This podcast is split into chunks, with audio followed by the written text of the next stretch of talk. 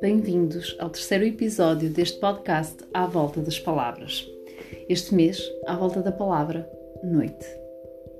Quando criei este podcast, algo que eu já sabia que queria introduzir seria o excerto do livro de hoje, As Velas Ardem até ao Fim, do escritor Sandor Marai.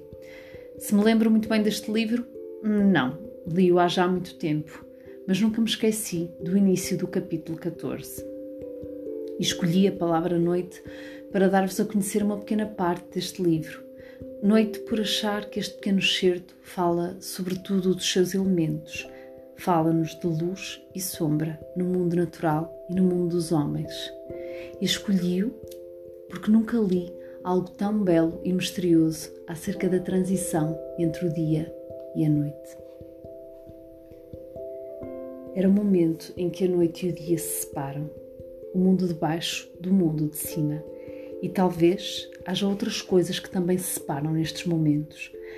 É o último segundo em que a profundidade e a altura, a luz e a escuridão, tanto universal como humana, ainda se tocam, em que os que dormem despertam em sobressalto dos seus sonhos pesados e angustiantes.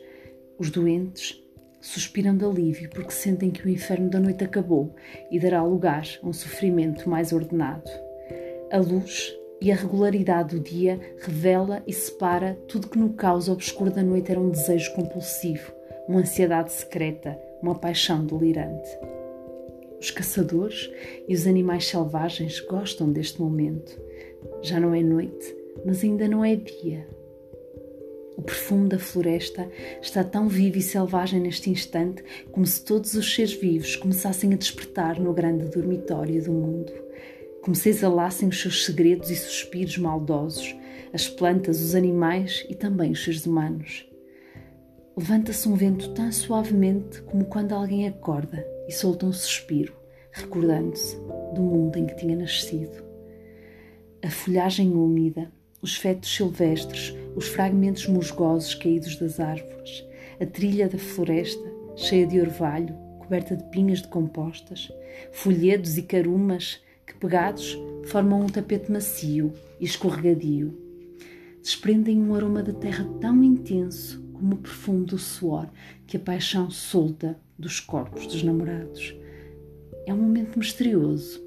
Os antigos pagãos celebraram-no nas profundezas da floresta, com devoção, com braços abertos e com o rosto virado para o Oriente. Naquela expectativa mágica em que o homem, atado à matéria, anseia eternamente no coração e no mundo pelo momento da chegada da luz, ou seja, da razão e da compreensão.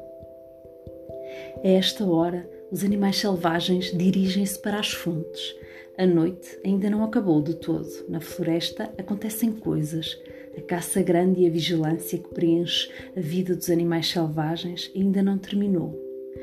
O gato bravo está alerta, o urso devora o último pedaço da sua presa. O veado em cio recorda-se do momento de paixão da noite anterior. Para no meio da clareira onde o duelo do amor aconteceu, orgulhoso, levanta a cabeça ferida na luta e olha em redor, com os olhos sérios e tristes, avermelhados de excitação, como quem se lembra para sempre da paixão. A noite ainda está viva no fundo da floresta. A noite e tudo o que a palavra significa, com a consciência da presa, do amor, do vaguear, do prazer de viver desinteressado e da luta pela sobrevivência. É um momento em que não apenas nas profundezas da floresta, mas também na obscuridade dos corações humanos acontece algo. Porque os corações humanos também têm as suas noites, cheios de emoções tão selvagens como os impulsos da caça que assaltam o coração do veado ou do lobo o sonho, o desejo, a vaidade, o egoísmo, a ira lasciva do macho, a inveja, a vingança. Essas paixões ocultam-se de tal modo na noite da alma humana como o puma, o abutre ou o chacal no deserto da noite do Oriente. Existem momentos em que já não é noite, mas ainda não é dia no coração humano. Quando as feras saem dos esconderijos sombrios da alma, quando estremece no nosso coração e se transforma em movimento na nossa mão, uma paixão que formamos, e domesticamos em vão durante anos, às vezes durante muito tempo.